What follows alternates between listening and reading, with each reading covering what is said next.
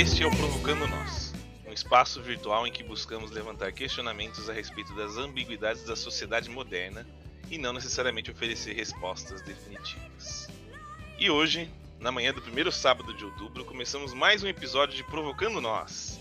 Como sempre, eu começo cumprimentando os meus estimados amigos, então, antes de mais nada, gostaria de oferecer um bom dia para meu amigo Bichão. Bom dia! Com muita alegria, como estão todos vocês? Estamos bem, estamos bem. Bom dia, Gagu. Bom dia, gente. Sábado de manhã, a gente devia mudar o horário porque é bem melhor. é, melhor para uns, não tão bom para outros. Bom dia, Igor. Bom dia, pessoal. Bom dia, Lucão. Bom dia, pessoal. Bom dia, seu Jorge, que acabou de falar antes de mim aí. Que maravilha. Vamos partir para mais uma gravação maravilhosa.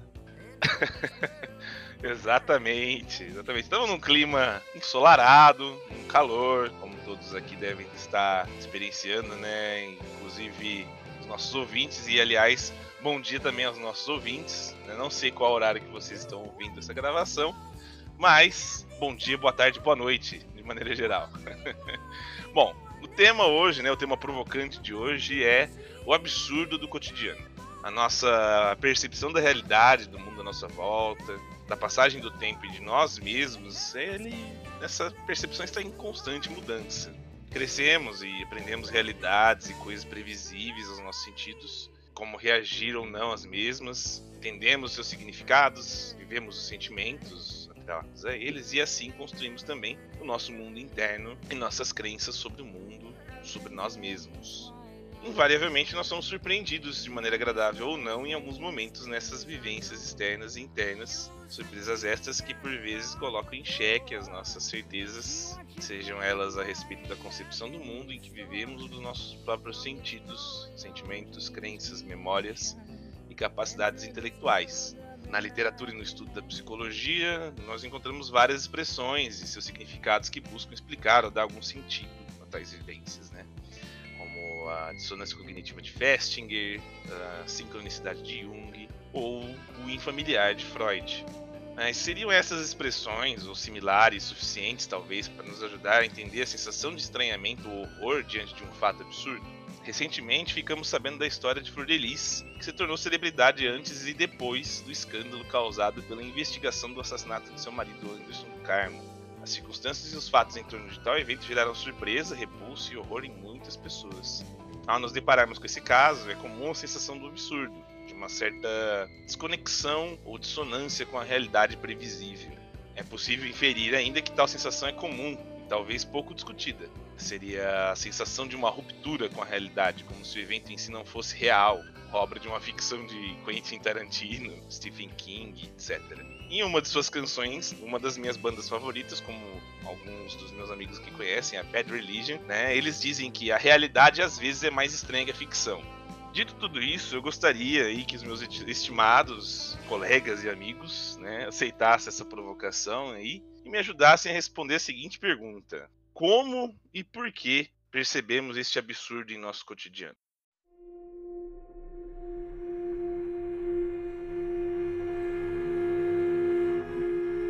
Acho que me próprio preparado para este episódio, eu, eu que tenho, acho que um background mais, talvez um, um interesse um pouco maior no, nas religiões orientais, uh, nessas imagens arquetípicas que às vezes o, hindu, o hinduísmo traz. Né? Eu já falei aqui do, do, véu de Maia em um outro episódio, e eu fiquei com isso na cabeça para tentar pensar a realidade versus o, a fantasia, né?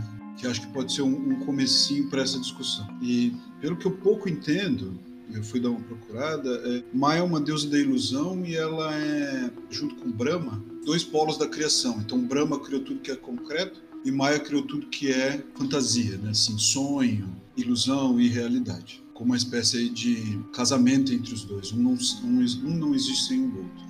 Mas de alguma forma, essas filosofias que usam essa metáfora do véu de querem dizer que a vida não é o que o ego espera e sim o que ela é de fato.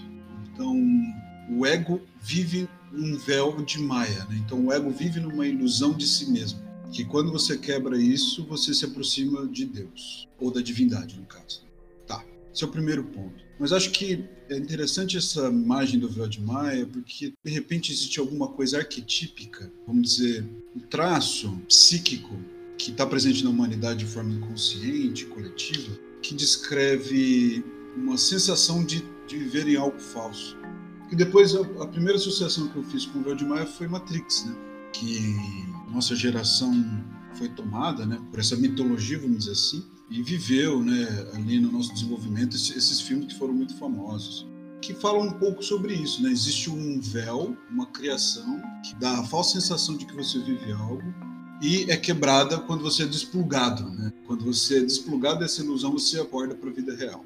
Estou tentando trazer essas imagens para pensar é, o absurdo como figura na realidade do real. Aquilo que não é absurdo provavelmente é uma espécie de fantasia. Você falou Flor de Lis, né?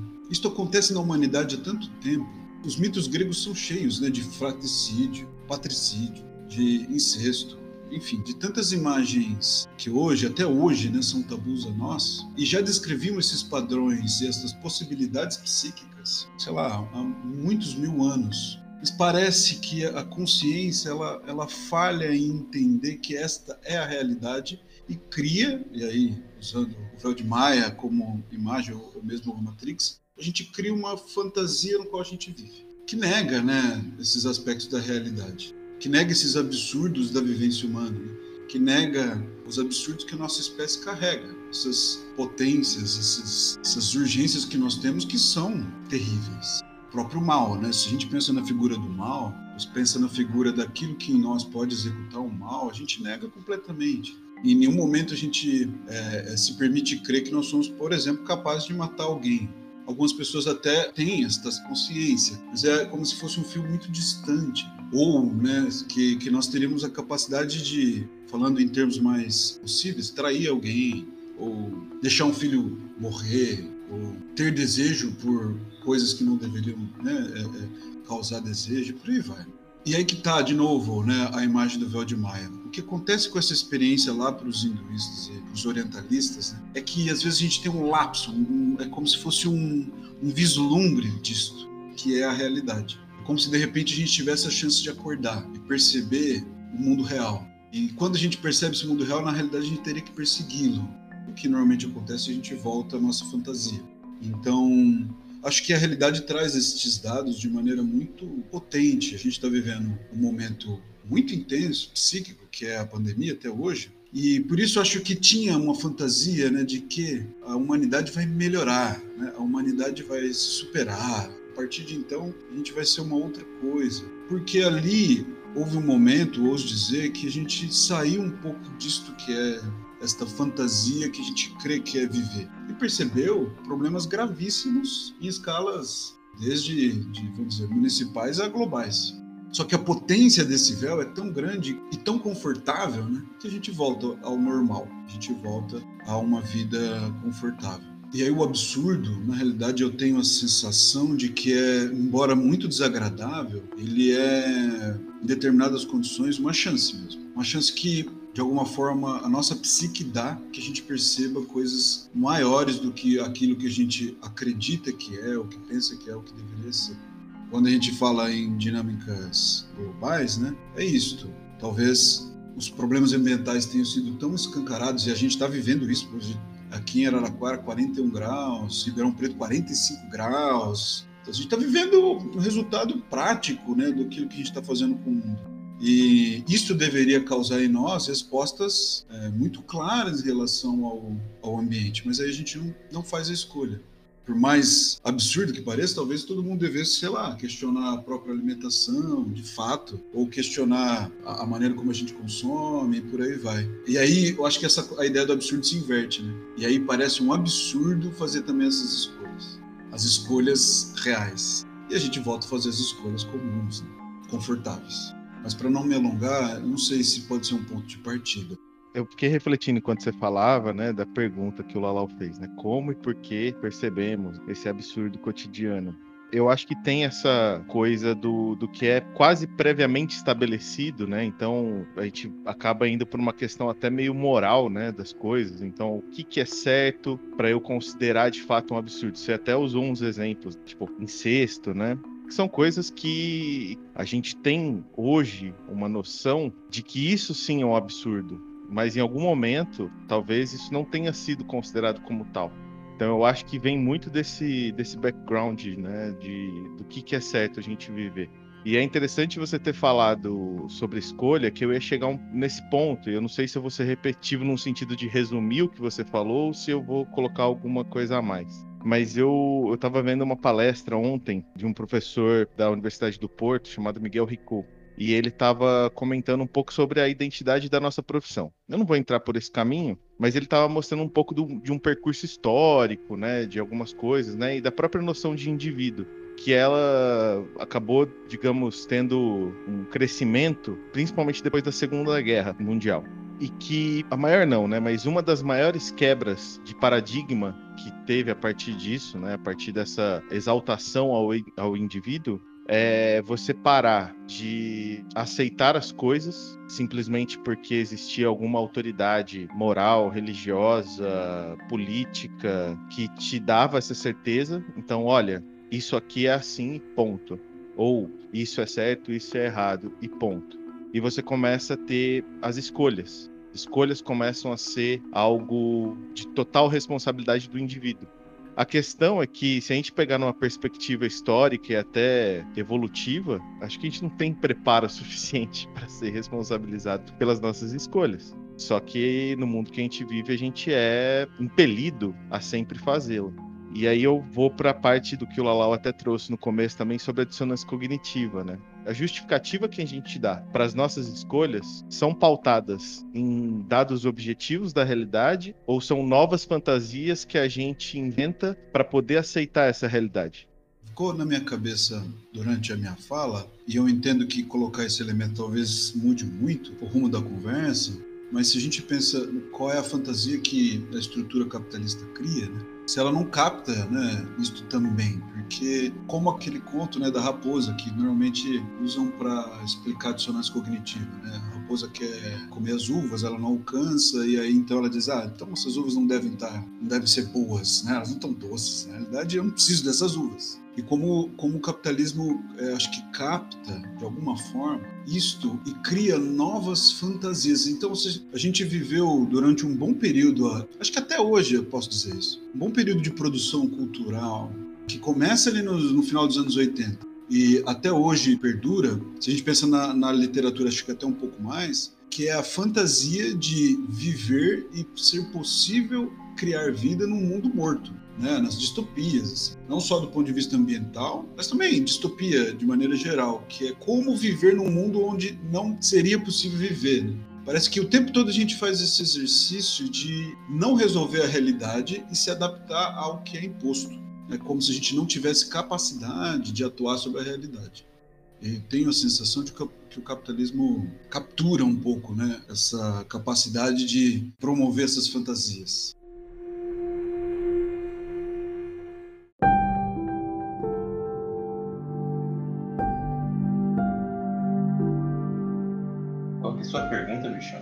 Provocação.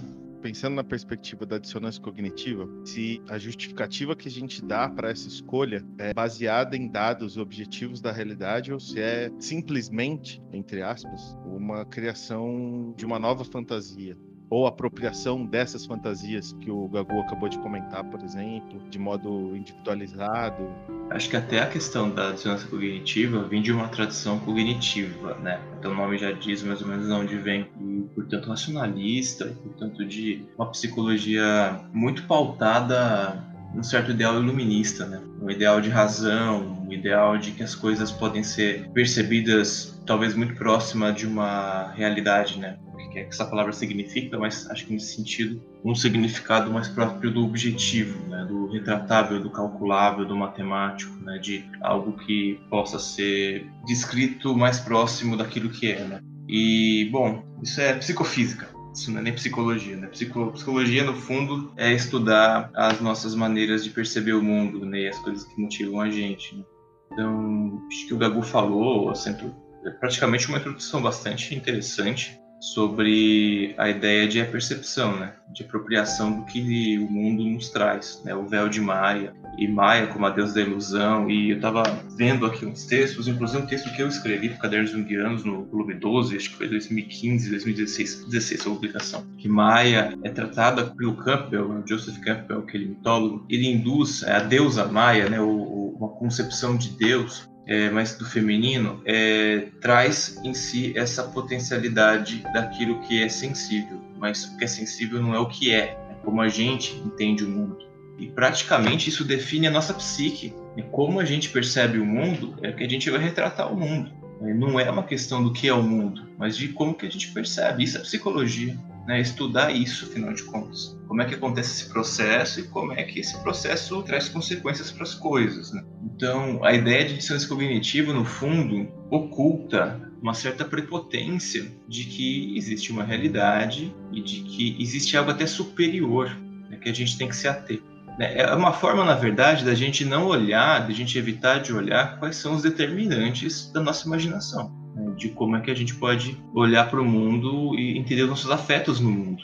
Então, falou-se muito de dissonância cognitiva nas eleições, né, 18 e até alguns anos anteriores que culminaram nessa catástrofe eleitoral, mas é um ponto de vista muito arrogante, né, na minha opinião, que entendia que a gente é racional, que o ser humano, na sua magnitude, na sua totalidade, pensasse de uma maneira até mesmo empática. Mas quantos eleitores que não são fascistas, por exemplo, votaram baseados em preconceitos assim que eles não admitem para si, ou então em valores conservadores religiosos, né, de mundo, portanto, que excluem diferenças, né? Então, não tem dissonância cognitiva nenhuma, na verdade. Existe, na verdade, uma manifestação da profundeza da psique humana. Mas a psique humana pode não ser muito coerente com outros lados da própria psique humana. Né? Então, você tem seu lado religioso, por exemplo, mas ao mesmo tempo não gosta de tortura. E você acaba escolhendo alguém, ou escolhendo um, alguém que represente as duas coisas, né? uma coisa violenta por um lado e uma coisa que exalte os seus valores religiosos.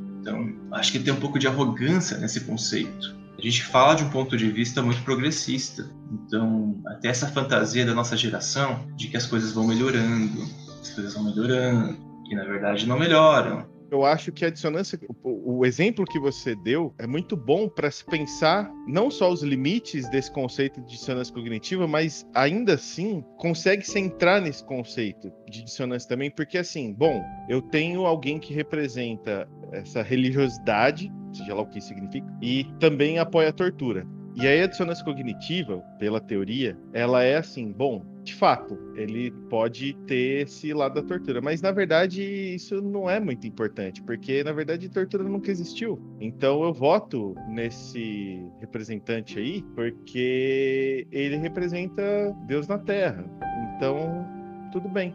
Isso justifica a minha escolha, entende? Só que justifica uma escolha que eu acho que é individual. E na verdade ela não é totalmente, apesar do voto ser individual, mas ela é uma escolha com referenciais que hoje estão menos à vista, eu acho. Não, você tem razão. E a democracia ela tem que ser pensada de maneira coletiva. Pelo menos no mundo mais próximo desse ideal, né, dessa referência de ideal.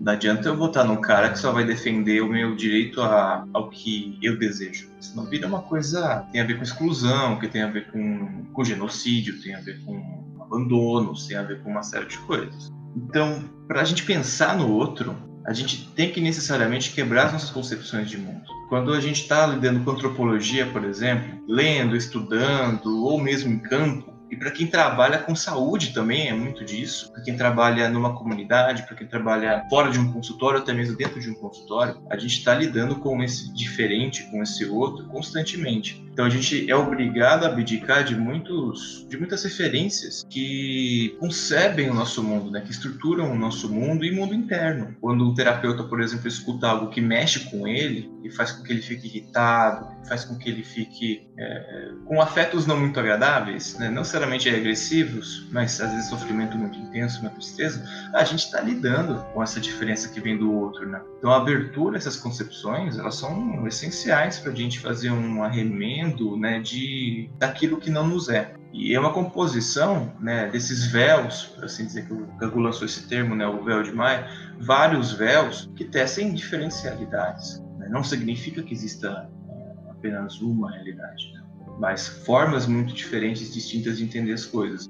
Acho que até voltando um pouco para o que o Lalau propõe, né, o porquê e o como, de verificar o absurdo, na verdade a experiência do absurdo me parece ser uma coisa que ele potencialmente é constante. A pessoa pode se fechar ao não absurdo o tempo todo. Como você falou, ah, esse, esse cara na verdade não apoia a tortura, isso é uma brincadeira, né? É uma, um fechamento, uma negação ao absurdo. E na verdade o porquê do absurdo é da gente estar tá aberto àquilo que nos escapa é, de abrir o campo perceptivo para alguma coisa que foge ao nosso registro. Entendo dessa forma. E isso é tão comum.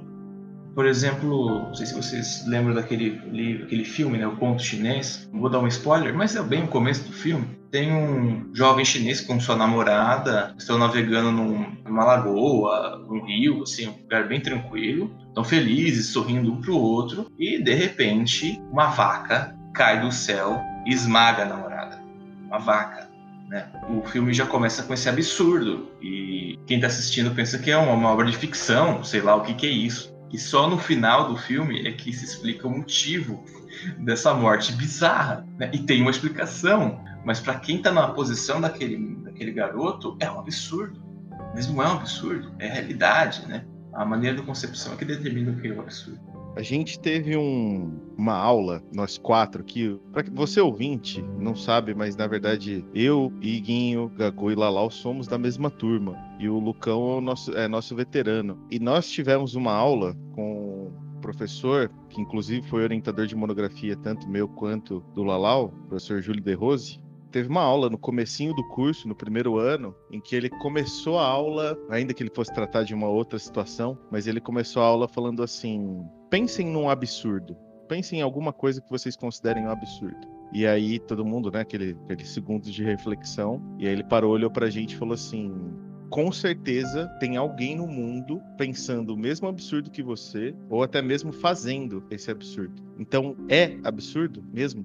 Fato de ser algo possível de um ser humano fazer, isso é um absurdo. É, e aí, claro, né, ele foi discutir outras coisas ali.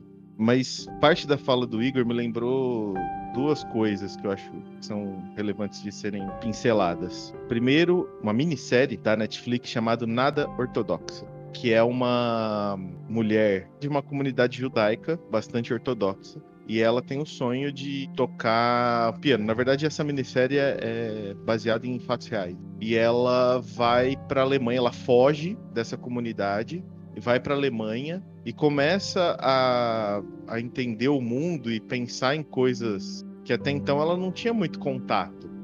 Então, assim, o quão absurdo ela teve que deixar de pensar que é essa abertura um pouco ao novo aí, ao diferente, né, que o Igor está falando, né? O que, que será que se passou na cabeça dela durante esse processo até ela tomar essa decisão de fugir dessa comunidade em prol do sonho dela de tocar piano numa orquestra. Acho que é um processo interessante da gente pensar esse absurdo, né? Que eu acho que vai um pouco na esteira do que você vinha comentando, o Gagu também.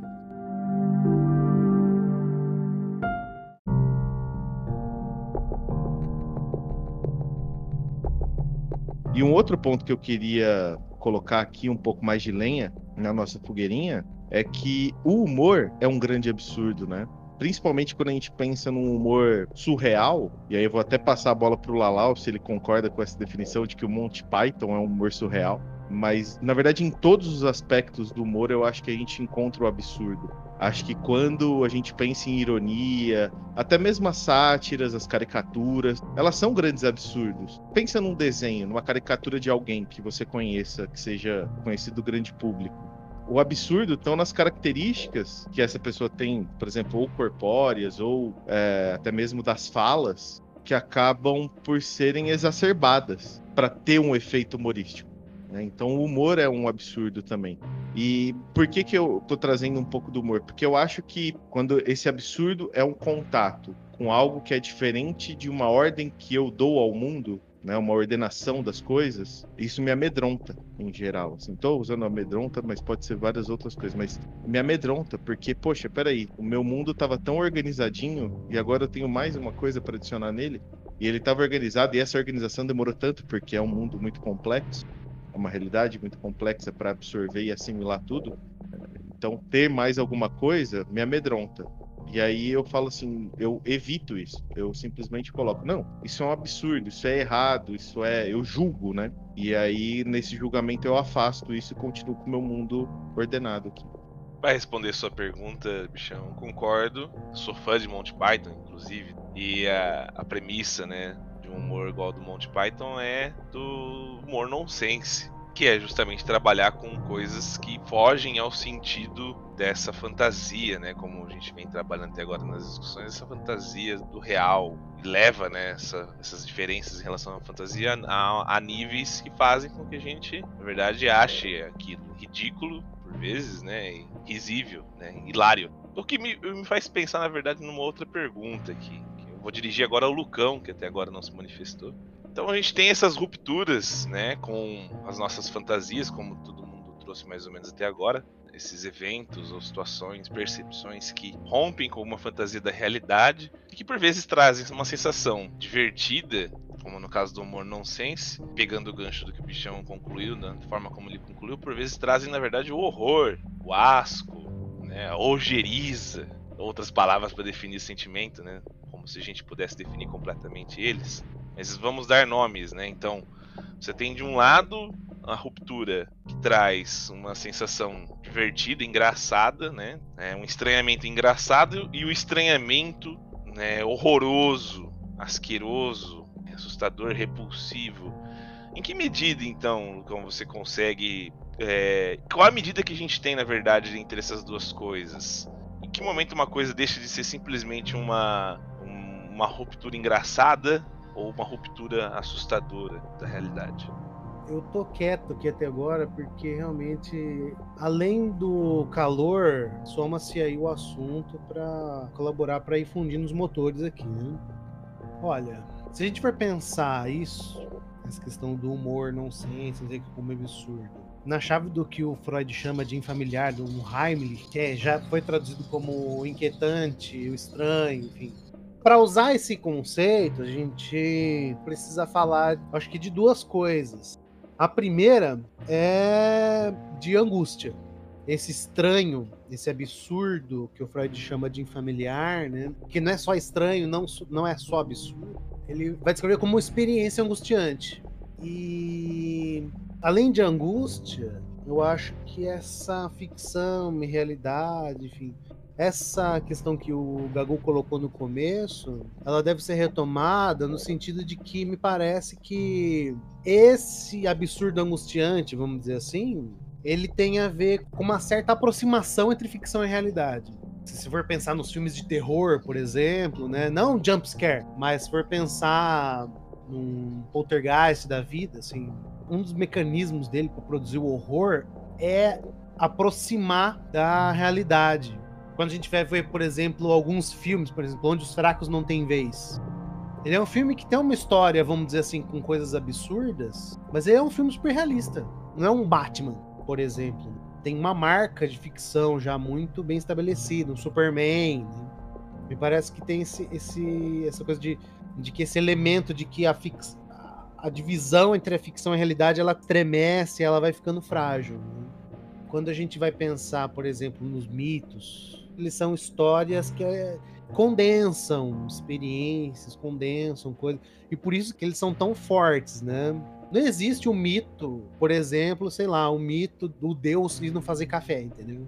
Não é qualquer coisa que é uma candidata a virar um mito, né? O mito se trata de uma condensação simbólica de uma série de experiências possíveis, enfim, de coisas imaginadas, e que elas são condensadas, que, que elas podem ser condensadas numa história.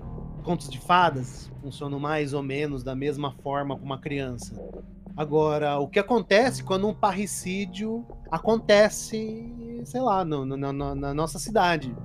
É, porque o mito, ele, apesar dele ter um conteúdo simbólico, que na psicanálise, na psicologia analítica, é, de diferentes formas, mas ele tem uma pregnância simbólica, ele tem uma, uma importância para pensar, para interpretar o que é a experiência humana, para tentar dar um. trair sentido, produzir sentido a partir da experiência humana. É, o mito é ficcional. Mas quando alguma coisa, uma história parecida com o mito acontece, flor de lis. Né? É um prato cheio para um analista.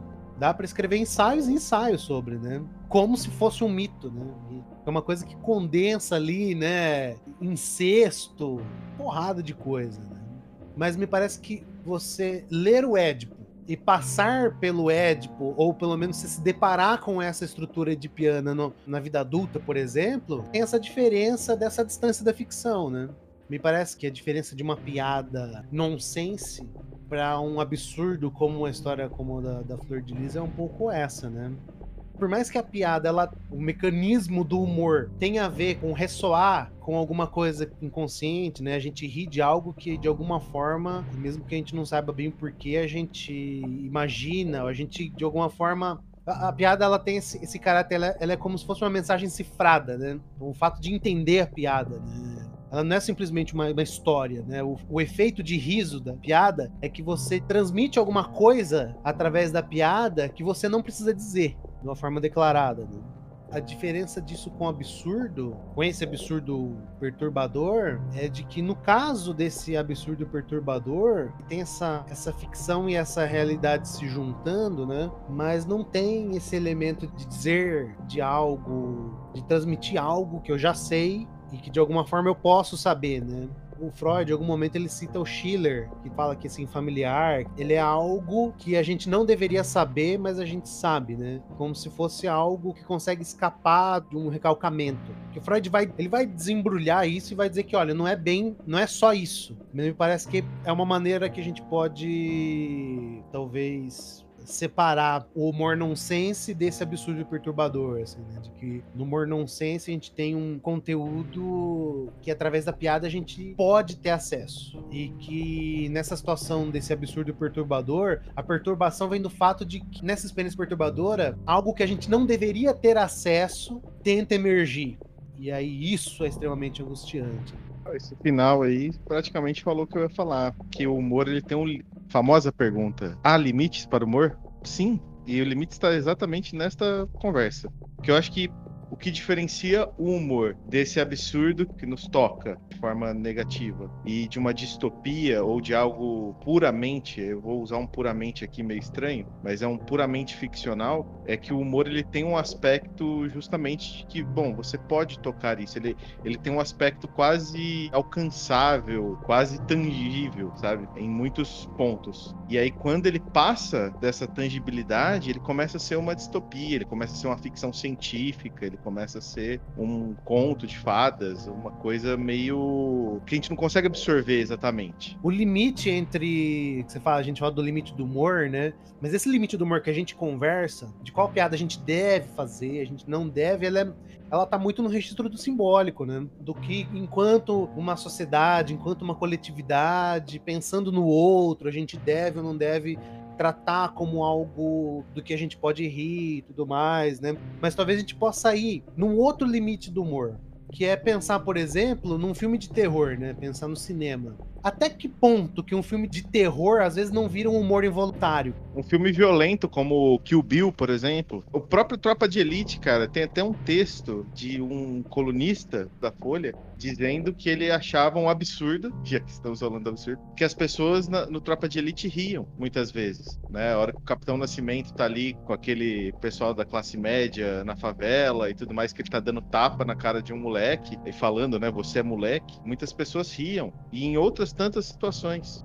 Eu até vou jogar uma pimentinha antes de você voltar a falar. Até pouco tempo atrás, e não faz muito tempo isso, a realidade que nós estamos vivendo hoje, em termos políticos, de uma forma ampliada, políticos, ambientais e sociais, era um pouco. É, ele, ele partiu desse lugar do humor, né? Uma parte desse movimento principalmente aqui no Brasil, eu vou ter que nomear, não vai ter jeito, né? Mas o atual ocupante da cadeira de presidente dessa república aqui começou a aparecer como um absurdo nos programas de humor. E aí, parte do que pode ajudar a explicar esse fenômeno brasileiro é que talvez esse humor tenha dessensibilizado para esses absurdos também. Tem esse outro aspecto. Enfim, a gente pode enumerar alguns outros que o pessoal vai achar que é perseguição minha em relação ao presidente, né? Já que é a segunda vez que eu comento dele aqui, mas na verdade não é, não. É que ele é ruim mesmo.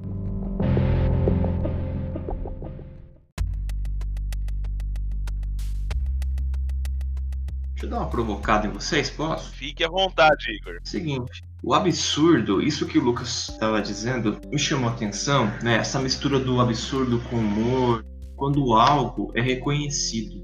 Pensando em neurose de guerra, pensando em pós-traumático, em circunstâncias como essa, aquilo que a gente experimenta, aquilo que a gente como humano a gente vivencia naquela situação que é absurda, que é radical, que tem a ver com tabus, tem a ver com eh, referenciais da vida que como a vida deveria ser, que a gente pode chamar assim de absurdo, isso carrega muita familiaridade mesmo. O que o Lucas está dizendo tem muita razão. E talvez até uma familiaridade arquetípica.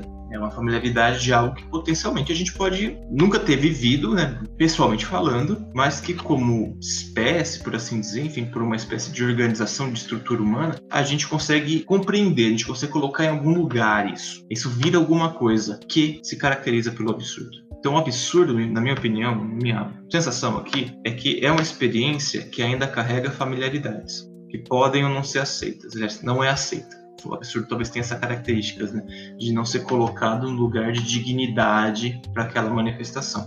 Uma outra coisa que eu estou pensando aqui é o desconhecido mesmo talvez a, a, a, reação diante de algo super desconhecido, algo que não tem a possibilidade de apreensão humana, se é que isso existe, talvez não exista, porque aquilo que a gente percebe deve ter uma possibilidade a priori de compreensão simbólica, por mais disruptiva que seja. O desconhecido, vamos colocar dessa forma, de um, olhando de uma maneira bem externa, provavelmente ele nos traria uma experiência de silêncio. Né, do tipo, o que eu estou vendo aqui? Eu não sinto nada em relação a isso. Eu não sei o que é isso né? Até um alienígena, se a gente for ver um alienígena, a gente se aproxima muito dessa ideia de quase que um humanoide meio monstruoso, né?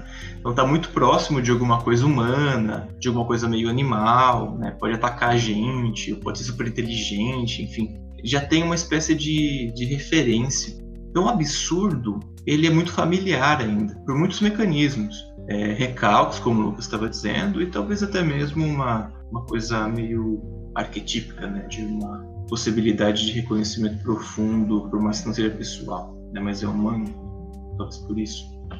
Então, essa provocação, né, o absurdo ele é muito familiar, mas ele não é familiar à consciência, ou a critérios morais de superego, por exemplo. Eu vou tentar unir várias coisas. Pode ser que eu fale miseravelmente, mas voltando ao meu véu de Maia, né? Uma das coisas que uh, normalmente essas religiões e filosofias orientais tentam resumir como experiência real é uma experiência que eles não usam isso, mas eu vou dizer uma experiência psíquica.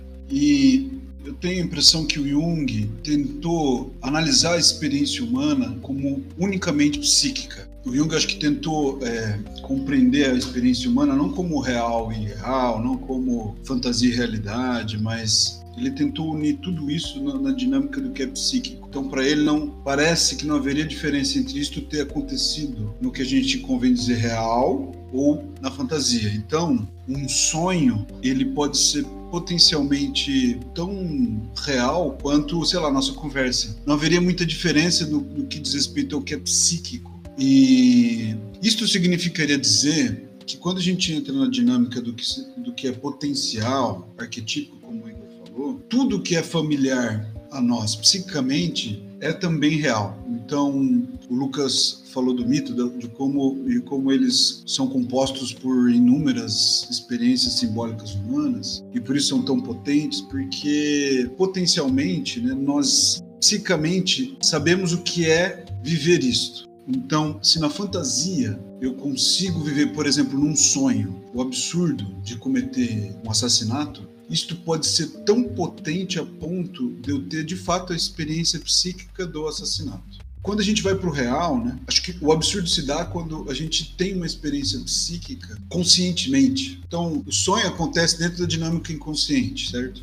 E todos esses processos que a gente está falando, mesmo os potenciais arquetípicos, todos são inconscientes quando na consciência a gente vive algo que é da categoria familiar e absurda, a gente tem uma experiência, vamos dizer, luminosa, acho que é até correto dizer isso, que é um outro termo que a gente falou. Então, por isso a experiência, tanto a experiência divina quanto a experiência do horror causam este encontro com uma potência arquetípica imensa. E aí, eu estava eu tava ouvindo vocês eu, e eu lembrei do, do horror cósmico, que eu acho que entra justamente aí, né? Posso estar errado, eu não sou nenhum conhecedor do Lovecraft assim, sou um leitor leigo. Mas que é isto? É quando o absurdo é elevado numa potência gigantesca que tem uma similaridade muito grande com o que é sagrado. Né? Então, é quando tudo aquilo que é inimaginável é vivido. Só que, por ser psíquico, a gente se conecta. Então, o Igor falou: ah, se topar com o desconhecido, a gente vai ter o silêncio. Mas, ouso dizer, né, o Jung acho que tentou colocar isso em discussão, que é não há o inimaginável. Não existe o desconhecido. Porque psiquicamente, potencialmente, tudo está lá dentro da dinâmica psíquica. Então, mesmo um Deus que está, vamos dizer, dormindo no oceano da Terra, que veio parar aqui num sono profundo depois de uma guerra e que acorda e destrói o universo, a gente se conecta e, e cria respostas. Ou mesmo alienígena, ou mesmo qualquer fonte de criação utópica e distópica. Tudo é psíquico o limite está no que é psíquico. Porque o que está além do que é psíquico, a gente não, não tem condição de entrar em contato. Essa coisa estranha que não está no psíquico, para a gente não é percebida. Esse é o ponto mesmo. As pessoas falam a quinta realidade, a sexta realidade, 4D, sabe assim? Talvez exista um. E aí a gente talvez não tenha nem condição científica clássica de mensurar isso, né? A gente não faz ideia do que está além do psíquico. Porque é o nosso limite, assim. A gente não tem como abarcar o desconhecido total e real. E aí o Lucão falou uma coisa legal, né? É, é, parece que a gente capta algo que a gente não deveria, algo inconsciente, né? Que está ali de alguma forma. E isso se dá de muitas maneiras, né? É, o Lalau começou a fala dele falando de sincronicidade, que é um conceito criado lá por Wolfgang Pauli e pelo Jung, né? Que é como se a gente experimentasse um fenômeno interno, externamente, né? Como se fosse um, uma confluência de experiências conscientes e inconscientes. Então, como se eu topasse comigo fora de mim. Né? Isso se daria por meio de, na realidade, aí é um conceito extremamente difícil, eu provavelmente não vou explicar corretamente, mas o Jung cria de novo um, uma espécie de conceito que ele diz que é o arquétipo do psicoide, que é como se houvesse entre psíquico e o físico, né, o corpo, acho que eu posso dizer assim, uma espécie de arquétipo que une estas realidades. E existem fenômenos que acontecem aí, né, nisto que é o meio e que parte, acho que da vida humana, da experiência humana, acontece nesse domínio do que é psicoide e que eventualmente a gente pode topar com isso na realidade. Então o Lucas falou: ah, talvez a gente encontre o absurdo nisso que a gente não deveria. Mas isso é muito comum quando a gente pensa em doenças psicossomáticas, né? A tua consciência e mesmo até o sonho, ele não é capaz de de repente perceber algo que está acontecendo contigo, mas teu corpo está percebendo, está te dizendo, está ali é, emitindo sintoma, como se não fosse possível não perceber entende? Como se não fosse possível estar completamente inconsciente àquilo que se deve perceber. Mas eu sei que é um conceito muito difícil e, enfim, talvez fuja um pouco do que a gente está falando. Aí que é bom, não é para chegar em lugar nenhum. Não, mas acho que tem essa coisa assim de que, por exemplo, você pensar nos exemplos que o Gagu deu, eu acho difícil comparar, por exemplo, quando um dos exemplos que o Freud dá ali. Ele fala desse conto, dessa peça do E.T.A. Hoffman, O Homem de Areia, né, que uma dessas experiências do infamiliar, vamos dizer assim, protagonista é que ele, através de um binóculo, ele tá lá e vê uma mulher porque ele se apaixona, mas que ele não percebe que é uma boneca, que é Olímpia, né? Não sei se essas experiências que o Gagu tá descrevendo, como doença psicossomática e tal, elas têm a ver com isso, assim. Ou com essa, por exemplo, um duplo, se deparar com uma pessoa que, que não deveria estar lá, né? Pode ser um duplo seu, né? Inclusive, né? É bem comum o cinema tratar disso, assim, né? Que seja por clonagem, que seja por disfarce, né? É, existe um termo para isso, né, Lucão? É o doppelganger. É que o doppelganger é uma pessoa parecida, né? É um sósia essa experiência do duplo é, é, um pouco mais. que Porque o sósia, eles, você já compreende que o sósia ele é uma aproximação de alguém. É, o sósia é parecido. Né? O sósia é uma piada.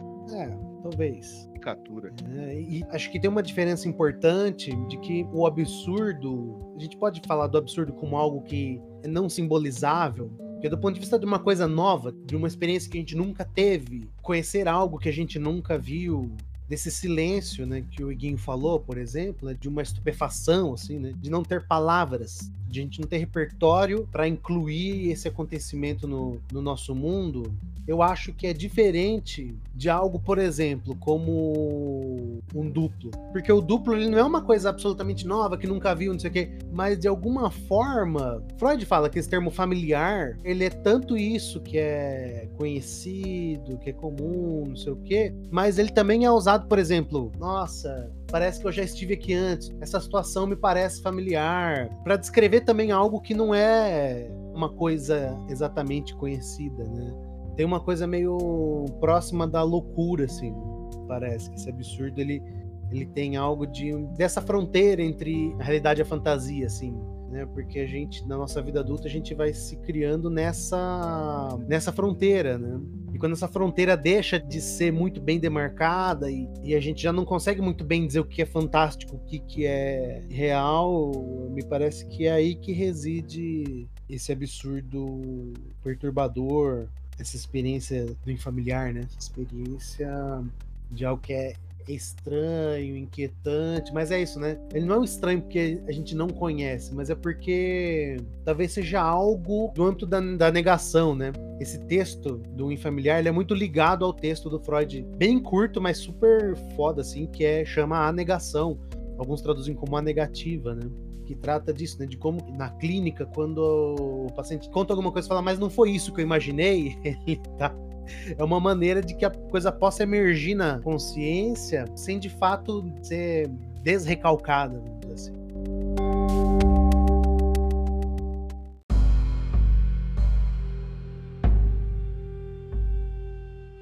que o absurdo tá nesse lugar, né, de algo que talvez esteja no campo do possível, mas não um possível que a gente leva a sério, um possível cotidiano, né? Mas num possível ficcional e que nesse momento que ele atravessa essa barreira da ficção, isso de alguma forma emerge. Só uma última coisa, assim, por exemplo, talvez alguns de nós aqui tenha tido algum sonho que tem esse caráter, assim, né? Eu lembro de um, um sonho muito marcante para mim de que o mundo ia acabar. Bem Armagedon, assim. Tava caindo um cometa, já dava para ver, assim, né? Um pontinho brilhante, e é isso. E eu lembro de acordar, mas essa, essa sensação e essa convicção de que o mundo tava acabando, esse, essa história do sonho não acabou quando eu acordei. Então eu lembro de acordar e ir lá fora, no quintal, olhar pro céu assim e imaginar com uma certa angústia, mas até com uma certa lividez, assim, porque eu tive um sonho todo para elaborar mas imagina, tá, até isso, né? Tá acabando, né?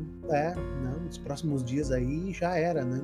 E demorou pra de alguma forma eu poder pensar, não, mas peraí, isso era um sonho, não era real é um exemplo interessante de uma coisa que a gente comentou lá no início sobre essa questão da aceitação é, sobre as coisas do mundo, que era muito mais vinculada a autoridades ou a coisas externas, e que hoje tá pela gente também, até pelo fato da gente ter esse, essa primazia do, do individual para poder elaborar essas coisas, né? Porque sim, o mundo vai acabar, a gente só não sabe se a gente vai acabar antes dele, pode ser que ele acabe antes da gente. Né, mas ele vai acabar eventualmente. E aí eu vou até fazer uma ponta, assim, porque eu acho que o fim do mundo, eu posso relacionar ele muito facilmente com a morte. O fim do mundo, uma morte do mundo, uma morte coletiva, sei lá. Eu consigo aproximar essas duas coisas, né?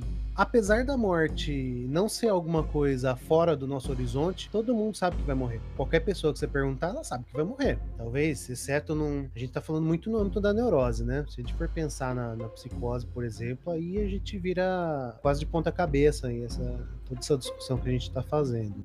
Porque aí a diferença entre ficção e, e simbólico, aí o bicho pega completamente, né? Mas a gente sabe da morte. O que não afasta de nós tanto medo da morte, mas essa sensação dessa estranheza. E além disso ainda, né? Por exemplo, uma das coisas que o Freud cita também é você pensar que de uma coisa morta ganhando vida, né? O processo contrário da morte, vamos dizer assim, né? uma coisa meio Pinóquio.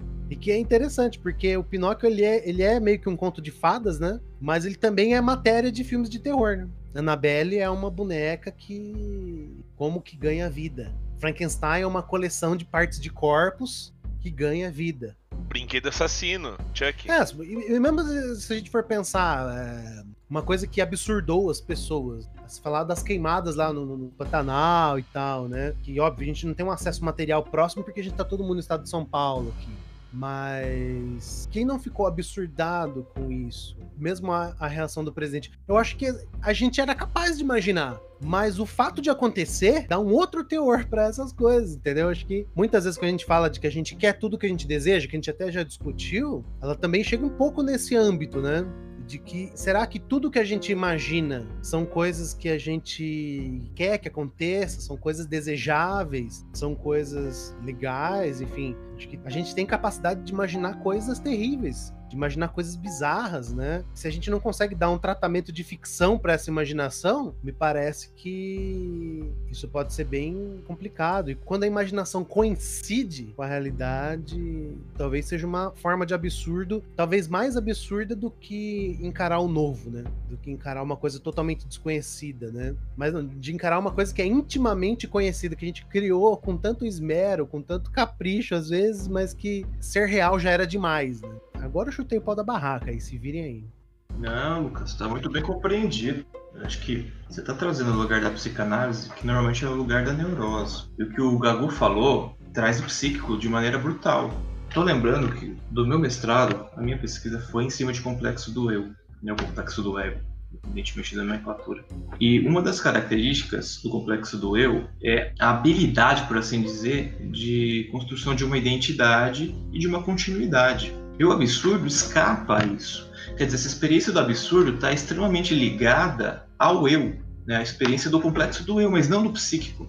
Né? A ficção, a, a viagem, a imaginação, a fantasia, tudo isso é psíquico, né? mas escapa ao eu. Me lembrei agora daquele filme Melancolia, acho que todos devem ter assistido. Né? No fim do filme, quando acontece justamente a experiência do fim do mundo, né? tá vindo lá o outro planeta para se colidir com a Terra, a pessoa que mais está em paz é uma personagem que tinha sofrido um surto psicótico. Então, ela estava vivendo toda aquela experiência de um jeito. Claro que tem um certo romance nisso, claro, mas de um jeito não tão rompido nesses campos da neurose, né? Realidade e, e fantasia, verdade e mentira. As coisas estavam meio diluídas totalmente diluídas, talvez, e aquilo não era sentido como uma ameaça num sentido da, da psique. É curioso isso. Tudo aquilo era psique para ela, provavelmente. E aquilo era uma experiência tangível, sensível. Enquanto que justamente a outra personagem, que era clássica neurótica, né? preocupada, mãe responsável, é, ajustada às regras sociais, às normas sociais, etc, etc, ela entra num colapso de desespero absurdo nos últimos segundos. Então, essa experiência do absurdo, na minha, no meu sentimento, na minha, na minha percepção, está muito ligada ao eu, está muito ligado ao ego. É, do psíquico, não tem como descartar o que o Gagu falou. Quando você falou, Lucas, é, se for para psicose, a coisa vai para outro lugar, é o que Gagu estava falando, na verdade. Eu acho que engloba tudo. E é justamente aí que a gente tem que estar. Tá, né? Tem um pouco disso. Acho que o eu é que determina muito essas fronteiras se a gente romper com esse eu, a gente vai sentir muitas coisas agora. Imagine que a gente vai olhar para uma xícara aqui de água, de café, o que a gente vai imaginar disso? É um sonho. Vai virar um sonho, vai virar um mito, vai virar uma fábula, vai virar alguma coisa fantástica, né? Mas é psíquica ainda, menos absurda. Eu acho que a gente está com uma experiência histórica agora, no nosso momento, né? incrível, que é um vislumbre sobre os fenômenos psíquicos a partir de uma grande diferença do que separou Freud e Jung, que é a dinâmica da neurose e a dinâmica da psicose. Jung trabalhou com psicóticos partiu daí e o Freud partiu da neurose. Isso quer dizer que provavelmente a gente está tateando o fenômeno, né, de lados talvez opostos, para entender o quanto isto é terrivelmente complexo e difícil mesmo, né? O fenômeno humano é, é uma união de opostos e de paradoxos o tempo todo. Eu diria até, Gago, só fazer um comentário breve, mesmo partindo de pressupostos, né, e estruturas tão opostas, existe um entrelaçamento, né? Eu acho que esse é um ponto de, na verdade, de convergência dessas estruturas, né? Mas continua, por favor. Ah, sim, porque veja, dentro da dinâmica do eu, né, que eu acho que é minha opinião, de onde Freud parte, né? Lógico. Tudo isso é real mesmo. Tudo que eu estou falando, é, acho que é a partir daí, de fato. Só que quando a gente dissolve o eu, o que surge é aquilo que o Jung experimentou. Né? Só que aí tem um. Eu vou, acho que vou encerrar minha fala tentando de novo, voltando lá ao começo. E aí que entra aquilo que essas religiões que falam sobre um eu com E maiúsculo, uma consciência com C maiúsculo, dizem que é a meta da existência, que é quebrar o eu e se dispor a um outro eu que teria condição de viver é, neste mundo dissociado da identidade, né? A gente está acostumado a dizer que, que, o ego cria, como o Igor falou, que teria condição de viver neste lugar e manter certa coerência. Isto é quebrar o véu de Maia. Então, por mais absurdo que pareça que eu vou falar, né, seria como você psicotizar com limites, né? Seria como você se desnivelar uma realidade maior. Né? Seria como viver o conceito que o falou de self, seria como vivê-lo intensamente, tendo eu como só como uma função ali de organização de alguma coisa. O que parece de novo um absurdo assim. Muito, né, Gabu? Basta ver o uso de drogas mais fortes, né? Você tem essa experiência. Que revelam uma realidade que está além daquilo que o eu tem capacidade de suportar, só que sem nenhum tipo de fundamentação. Eu acho que o que essas religiões tentam dar é fundamento a essa experiência terrível. Que eu acho que foi o que o Jung tentou fazer, né? Por isso eu trabalho com a psicose, é tentar dar substância para que esses fenômenos psicóticos sejam possíveis de elaborar, né? para tentar fazer com que a pessoa volte. Se eu não me engano, posso estar errado, acho que o Igor vai me corrigir. O Jung também tem um trabalho de análise do caso do Chile. Tem, tem. Que, né? E é muito diferente a postura que ele tem, né, de entender o que, que poderia acontecer com o Chile, o que aconteceu. Que é isso, para o Jung, é, é possível você psicotizar e voltar. É possível você psicotizar não, mas é possível acho que você ter fenômenos psicóticos graves e elaborá-los, né, voltar para a consciência e ter né, alguma substância, algum vislumbre sobre a tua própria realidade. Mas enfim, né, é como se você topasse com o absurdo né? e ganhasse algo com isso. Você fosse lá e, e entendesse o que está rolando e trouxesse algo de valioso desse mundo que é completamente psíquico. Só que, pra, pra, né, agora encerrando, como tudo é possível psiquicamente, né, inclusive botar fogo no mundo, acho que aí a partir disso tem, acho que a prática analítica teria como objetivo você se posicionar diante da tua fantasia, diante do que é psíquico. Ter uma responsabilidade ética e moral diante disso. Então, tudo aquilo que está dentro de você, que eu acho que tem um pouco relação com o que o Lucão falou, né? você tem que se posicionar. Nem tudo que a tua fantasia vai desejar é praticável. Né? E aí vem a posição do ego ética e moral diante disto que está dentro, que é psíquico. Então, nem tudo que é psíquico significa ser bom. A gente pode imaginar o fim do mundo em zumbi, sabe assim? E viver aquilo ali de alguma forma, mas a atitude diante disso tem que ser consciente. Então, a gente pode ter diversos absurdos e ter essas experiências num sonho, né? Mas aí o que você faz com isso? Que posição a tua consciência vai tomar diante disso? Que promove algum, alguma transformação mesmo. Eu acho que é até interessante você comentar assim, o Gabriel, porque quando você vai pensar em Lacan, por exemplo, o fim de análise, ele vai pensar como uma travessia do fantasma, né? Não sei se é isso, é de se responsabilizar pela sua fantasia. Mesmo porque responsabilizar, não sei se no tratamento que o Jung dá essa, a esse termo. Mas hoje não dá para você pensar de responsabilidade sem pensar no indivíduo moderno, né? no que o bichão levantou no, no começo ali, né? De um ser que está plenamente no controle das suas ações, e então pode ser plenamente responsabilizado pelas consequências, vamos dizer assim. Né? Acho que não é nesse sentido da responsabilidade, mas no sentido de você tomar postura. Então, vou criar um exemplo terrível não tem como necessariamente você deixar de desejar algo que você não gosta, mas a atitude que você vai ter diante do desejo que importa. Então, é uma espécie de luta. É, eu acho que a dinâmica do, do drogadito tem um pouco disso, né? É uma espécie de disposição e luta em constante diante daquilo que você deseja. O desejo não muda, né? Tem uma dimensão que talvez um termo que os lacanianos usam, que é a implicação, né?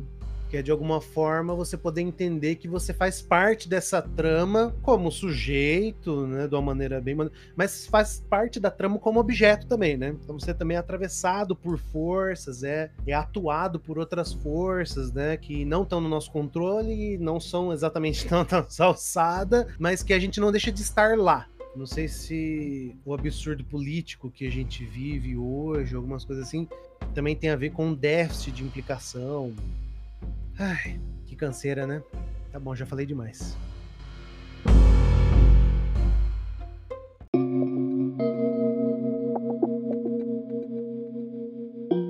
um assunto, na verdade, que levanta uma série de outros, né? Como a gente pode perceber. Acho que a gente tem um talento para isso nas nossas discussões, né? Encontrar assuntos complexos e abrangentes que envolvem uma série de outras coisas, outros fatores. A gente faz, né? Claro, não é ao vivo, mas é que está fazendo. A gente tem um tempo delimitado e em tempo real a gente reflete a respeito, né? Claro que outras coisas vêm depois, mas a ideia nossa aqui do Provocando Nós é justamente essa: né? levantar alguns questionamentos que vão trazer reflexões para vocês ouvintes e para nós também, inclusive. Mas bem, sem mais delongas, é, e para encerrar o nosso episódio de hoje, eu vou fazer aqui a nossa já famosa, aclamada pergunta cretina. E eu vou escolher ninguém menos para começar essa pergunta cretina do que nosso amigo Igor. Você tem um minuto para responder, e lembrando que já aconteceu em episódios anteriores de acabar o tempo da pergunta. Acabando o tempo, acaba a resposta. Então, né, a resposta ficará incompleta. Não se preocupe se isso acontecer, afinal de contas, né, como nós já dissemos, não há respostas definitivas nesse podcast. Igor Bueno, me responda a seguinte pergunta cretina. A realidade, ela é mais estranha que a ficção? Sim ou não? Eu acho que sim. Eu acho que a ficção ela carrega até bastante familiaridade com os nossos anseios mais profundos e fantasias mais profundas. Claro que tem alguns sujeitos, diretores, roteiristas, enfim, que produz a, a cena fictícia, né? Que leva isso do seu próprio jeito, né? Mas eu particularmente eu tenho preferido ver muito mais um documentário, por exemplo, do que uma fantasia. Por exemplo, Chernobyl. Preferi muito mais ver da história real do que propriamente o que se fez dela na ficção. E me impactou muito mais os reais casos, né? Os reais fatos né, que foram narrados em documentários do que propriamente a ficção.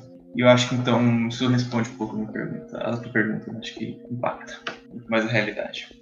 Muito bem. Próximo a responder a pergunta é você, Lucão. Está preparado? Não. Muito bem, então é assim mesmo que você vai. Lucão, na sua opinião, a realidade é mais estranha que a ficção? Ah, eu acho que sempre. Acho que sempre a realidade é mais estranha que a ficção. Mesmo porque, né? Se a mesma coisa acontecer na realidade e na ficção, com certeza na realidade vai ser bem mais estranho. Né? Pensando que a nossa faculdade de imaginar, de pensar cenários possíveis, né? É mais corriqueiro a gente imaginar algo irreal, algo difícil, algo. Né? O impossível, ele pode passar por ali também, né? Mas quando a coisa acontece, realmente é bem mais bizarro e talvez o sofrimento do psicótico também esteja um pouco aí, assim, de que o que ele imagina acontece, né? Estranho. Muito bem. Tendo a sua resposta, volto agora a minha atenção ao meu amigo Bichão. Bichão, você está pronto? Sempre. Muito bem, então, responda a pergunta. Você tem um minuto. A realidade é mais estranha que a ficção? É, ainda que a palavra estranha, acho que remete de forma geral a algo negativo, mas eu, eu concordo com o Lucão. Eu penso o mesmo, assim. Acho que ele colocou em palavras o que eu estava pensando. Toda vez que eu ouço estranho, me, me remete a uma coisa deliciosa, porque ela é algo estranha. Então ela é sempre algo com uma nova descoberta. E eu acho que a realidade é, é deliciosa, cara.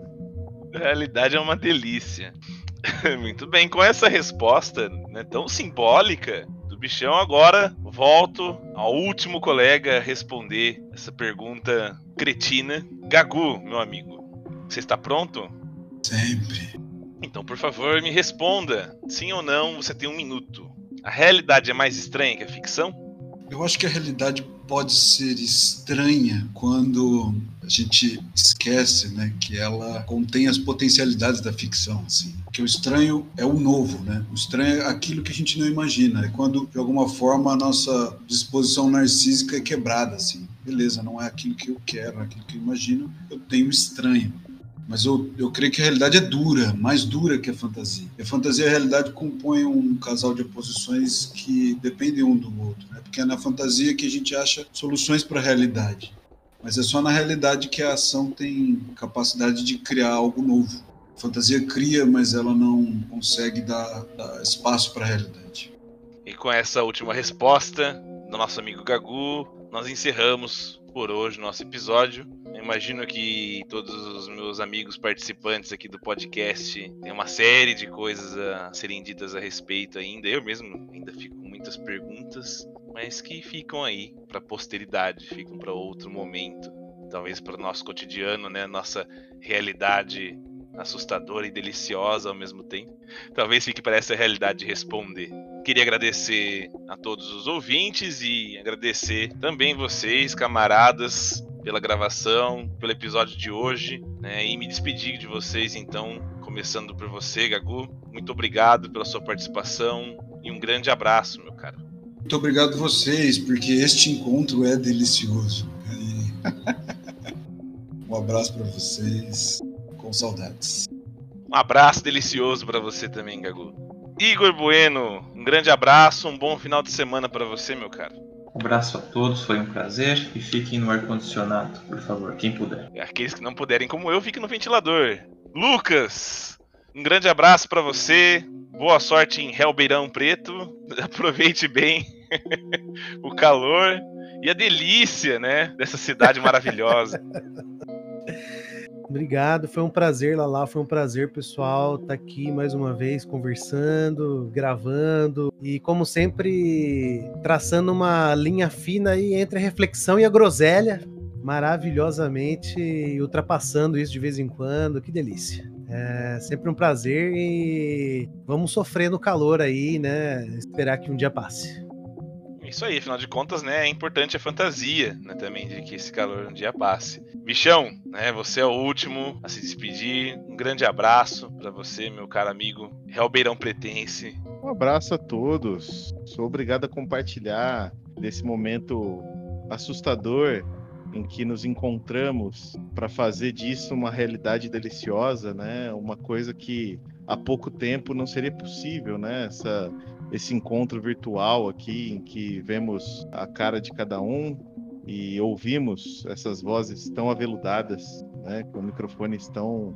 dinâmicos. É, e eu queria aproveitar, já que falamos aqui da nossa realidade virtual, para você que nos ouve, nos seguir nas redes sociais. Seguir o arroba Provocando Nós em todas as redes sociais que criam realidades muito paralelas e às vezes nem tão deliciosas mas a delícia tá na reflexão que a gente faz.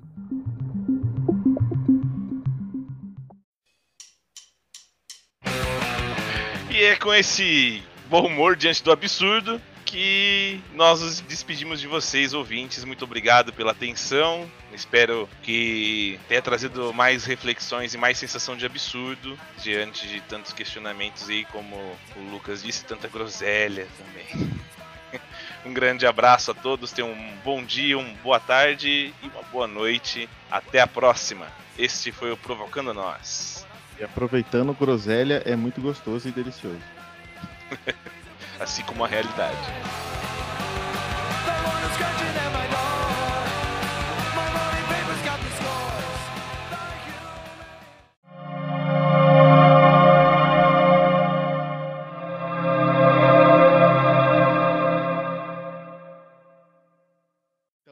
Sempre algo com uma nova descoberta.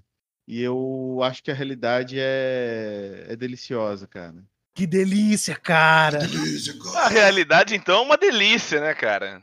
Tudo bem. Eu entendo, perfeita... Ah, entendo perfeitamente a sua opinião. Falou aí, grande Thor Batista, acabou de fazer a participação dele aí. realidade maravilhosa. A realidade é uma delícia. Muito bem, com essa resposta né, tão simbólica né, do bichão agora